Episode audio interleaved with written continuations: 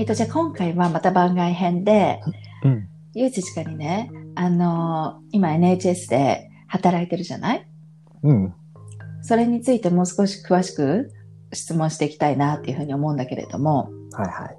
今、ゆうじちかの仕事のタイトルっていうのかな、うんっていうのと、あとその仕事の内容ってどういった感じなの？そうね、まあタイトルで言ったら一応自分の役割はクリニカルスペシャリストナースって言うんだけど、うん。まあ一応コミュニティ型の地域型に根付いたメンタルヘルスのサービスをプロバイドするチームにいるんだけど、はいはい。その中でも特にちょっと特化した初回エピソード精神病っていうことを専門的に扱ってるのよ。だから初めてこう、例えば精神病の症状が出た人とか患った人たちをサポートするサービス。なるほど。うん。だから常に今までずっとそういう精神病に悩んできてっていう人たちよりかは最初にこうメンタルヘルスサービスとコンタクトを取った人たちをサポートするサービスで働いてる感じ？なるほどね。うん。で、それどういったところで働いてるの？病院、それとも、そうね、えっと、うん今いるところは病院じゃなくて、まあ普通に地域だよね。あのもうコミュニティ。うんうんうん。まあ前は病院でも働いてたけど、今はちょっと地域型の方の役割の方に移ったね。で、何人ぐらいのスタッフさんがいて、それで今どれだけの患者さんっていうか、なんて言うんだっけ？クライアントって言ってるんだよねク。ライアント言ってて、うんうん、そうね。そうね、えっと、えっとね、うちのチームは、なんだろうな、患者とチあの、スタッフの比率が結構ね、うん。高いかな。まあ高いって言ったら、まあスタッフが足りてないってことだね。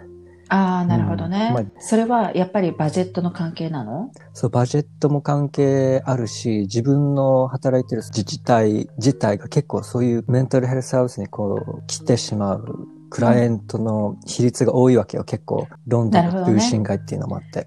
そうだよね。ロンドンの中心街だもんね。ゆでちか働いてるところ。そうそう。だからスタッフがた、まあ15人ぐらいに対して300人以上かなクライアントわが。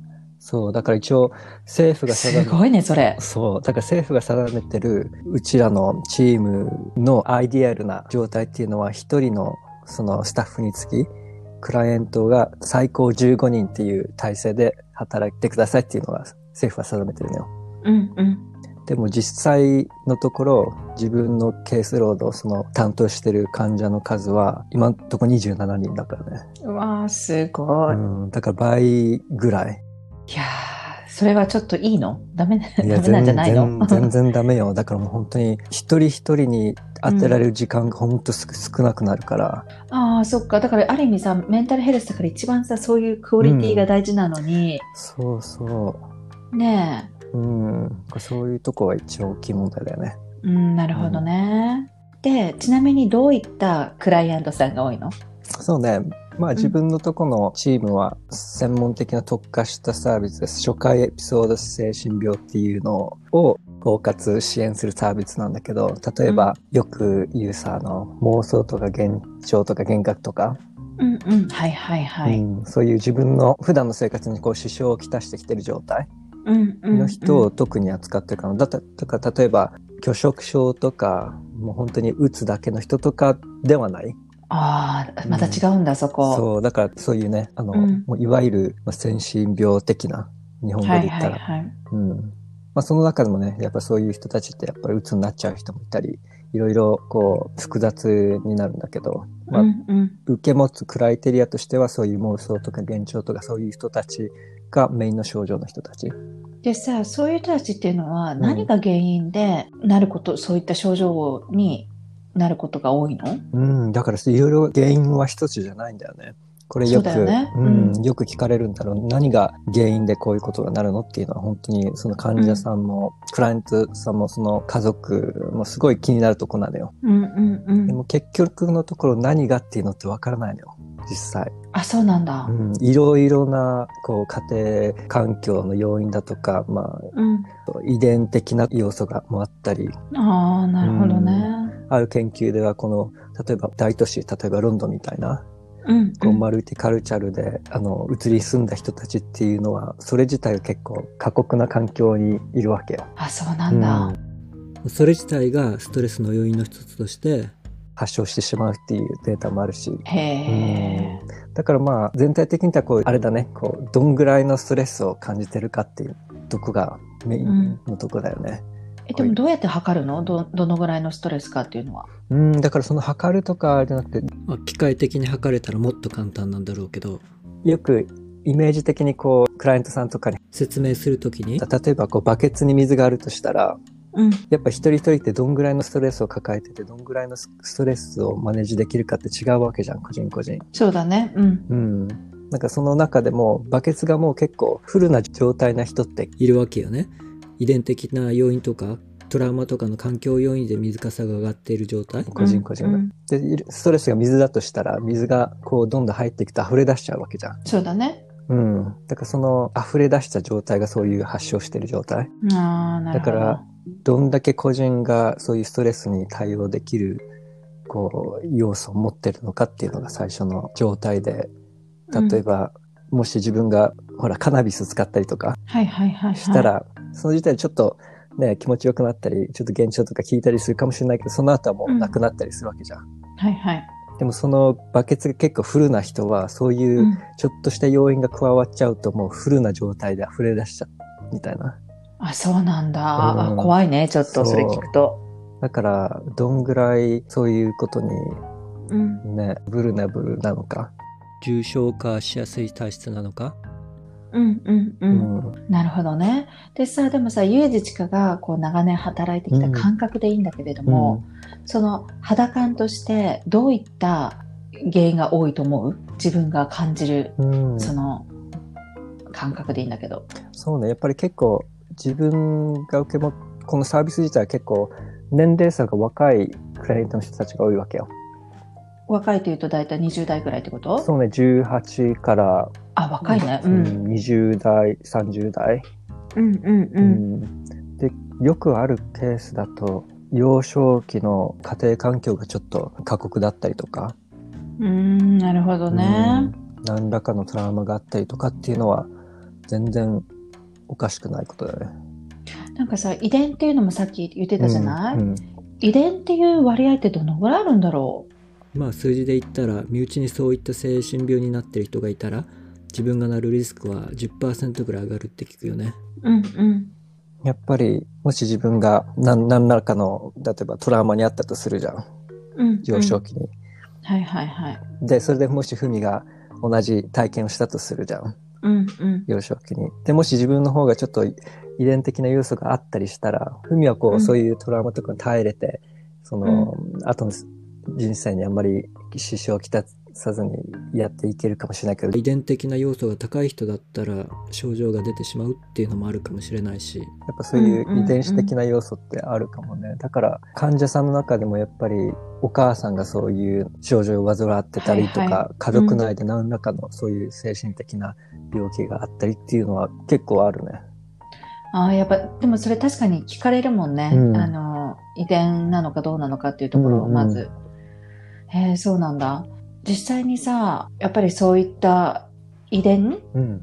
ていうふうに診断されたときに、まあ薬とかいろいろどどういうふうに治療をしていくの？そうね。だから、うん。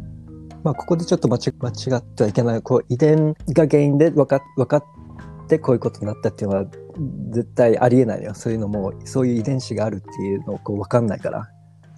そういううんうん、そういう一つの要素としてこうその人を理解するのにそういう遺伝的なものがあったりとかっていう理解するのにはこう役に立つかもしれないけど、うん。うん、だから環境的な要因で作用されてくる部分が大きいから遺伝的なことだけで判断はできないよね。断定はしないってことね。そうそう。だからまあ、うん。あと治療方法はまあやっぱり、まあ、メディケーション薬物うんうんうん。もあったり、あとはホリスティックな感じだよね。だから全ての方向からサポートする。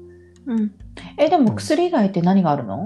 薬がまあサイコロジーとトーキングセラピーとか。ああ、うん。やっぱそういうカウンセリング系か。う。ん、あとはもう全体的にお金のことだったり、ハウジングの家のことだったり、家族のサポートだったり、うん。うわ、そこまでうん見るんだ。職職業とかだったり、だからもう本当、この27人を掛け持つ中で、それ全てをやってるわけよ。ベネフィットの。大変、うん、すごい大変。え、何ベネフィットまでやるの、うん。やってあげるの？うん、そうそえ、もうお世話じゃん。う。そうよ、もう。だからまあ、アイデアとしては、もうその人がこう、インデペンデント自立してううんうんうんん、サポートするんだけど、実際そういうこのプラクティカルな結構サポート必要な人がいっぱいいるわけよ。うわその中でも本当クライアント自体のこのサポートもしないといけないし、そういう。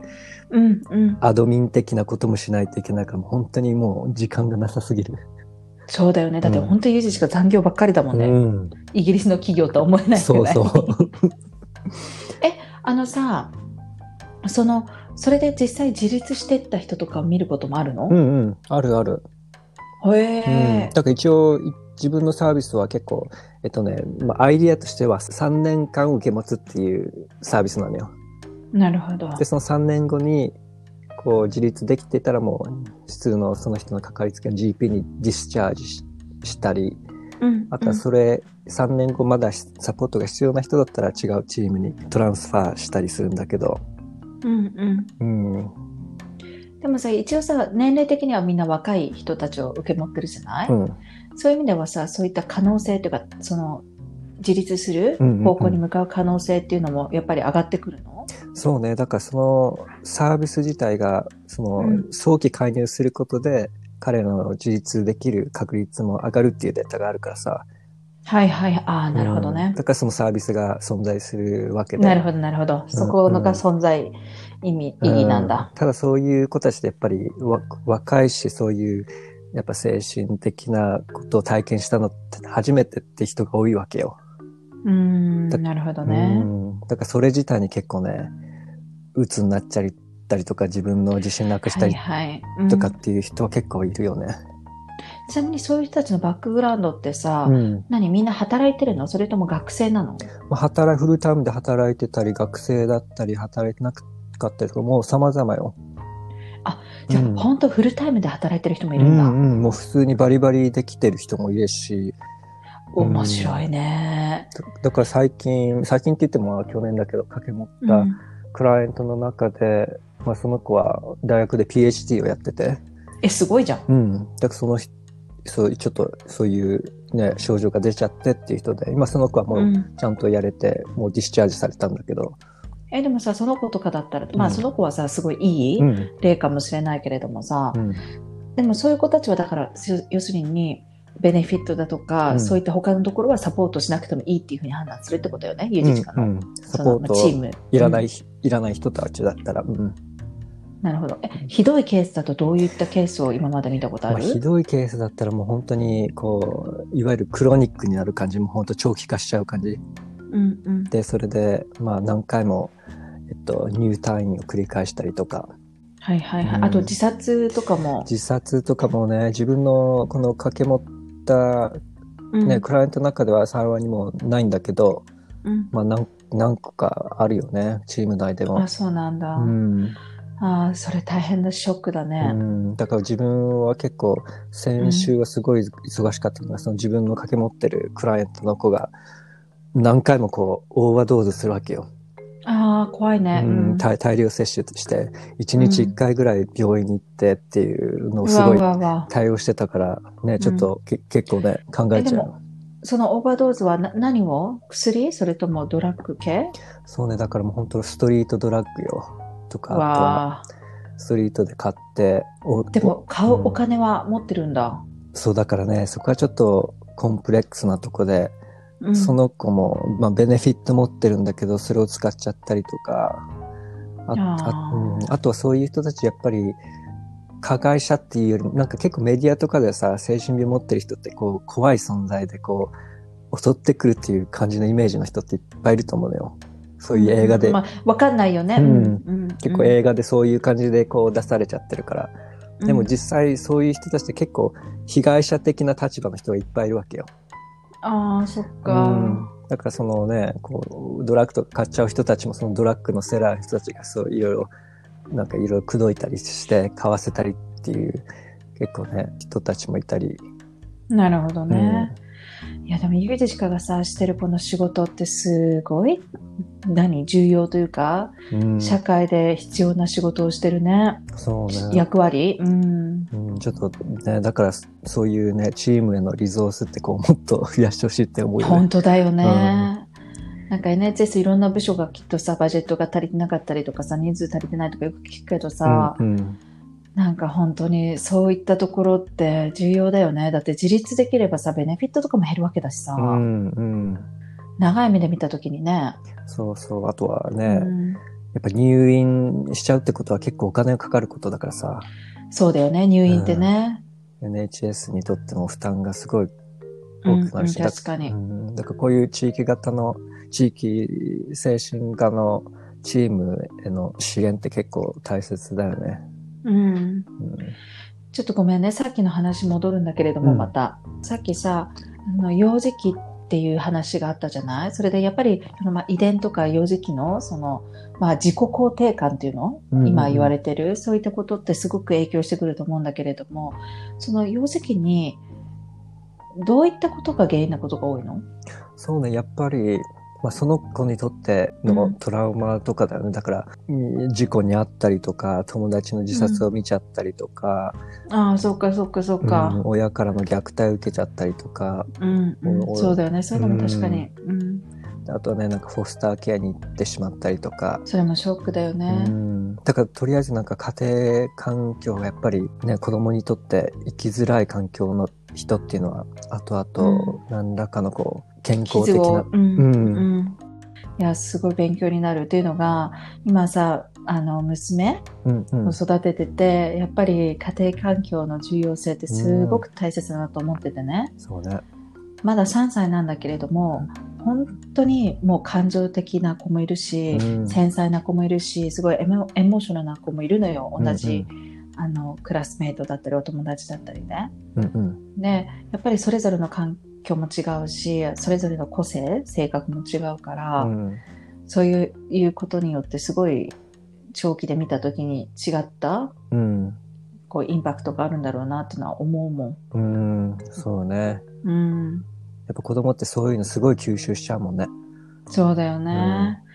やっぱり本当に夫婦間の喧嘩なんてあまり見せれないね。うん、うん、そこ結構ね、うん。大事なところね。ね。え、でも逆にさこう例えばさ人間だから、うん。それなりの傷っていうのはある程度ちっちゃい頃にさ無視されたりとか喧嘩したりとかあとやっぱり今さ3歳でも女の子とかでもうん。やっぱすっごいみんな女の子だからすごいドラマチックなわけよ。うんうんもう今私のベストフレンドはこの子だし私のベストフレンドはこの子だしあなたは違うとか、うん。もうそういうのでもういつもふもう常日頃からうん。なんか喧嘩してたりもするのね。はいはい。でもさ、あの、まあ、そのぐらい、こう、うん。女の子と男の子と、まあ、3歳年齢のところもあると思うんだけれども、うん。実際に、こう、幼児知花が感じる中で、幼児にいろんな傷があっても強くう、んそれをバネにできる子と、そうじゃない子の違いって何だと思う？やっぱり周りのサポートがあるかないかって大きいよね。ああ、やっぱり母親がその後に大丈夫だよとか、うん、そういっ。た、あとはそのサポートをしてあげるっていうことか。うん、やっぱ母まあ母親だだけじゃなくくても、そうね。うんうんうんうんなるほどね。うんそうだよね。確かになんか聞いたことある話では、なんだろう、子供がいくらそういった環境うん。にいたとしても、世の中に一人うん。サポートしてくれる人がいて、その人がすごい強い味方になってくれるんだったら、人って、うん。あの、こう強く生きられるっていうようなこと、うん聞いたことある。確かね。に。うん。だって、例えば学校とかに行ってそういうね、ちょっと嫌な思いしして、家に帰ってきて、そういうね、ちょっと分かってくれるような、肯定してくれるような家庭環境があったら、うん、強くなれるじゃん、その子も。そうだね。でもそういうのがない子たちってやっぱりね、うんちょっと難しいのかもね。長期的に見たら。うん、確かに。まあ、でもそうは言ってもさ、ほら、自分で学べるような年だったら、こう、本、本で学んだりだとか、うんうんこう、例えば、ローモデルの人がいたりだとかっていうのとかでもいいのかもしれないけどね。うんうんかうんだからまあこの特にこう自分が今働いてるとこって、まあそういう子供の幼少期の頃の家庭環境とかもすごい大事だけど、うんそういうのが普通でもやっぱ後々発症しちゃう人たちってもいるからね。そ。それが全てってわけでもないけど、やっぱりうんうん。そういう子供の頃の、こうね、どんぐらいのサポートがあるのかっていうのは大事だよね。うん、そうだね。いやー、ほんとそうだね。確かにう。ん。納得。ね。うん。うんでも、なんか、本当あれだよね。うん。やっぱこういった社会で必要な役割を担った。ところというか、だから、いやでも、あの、お話聞かせてくれてありがとう。いえいえ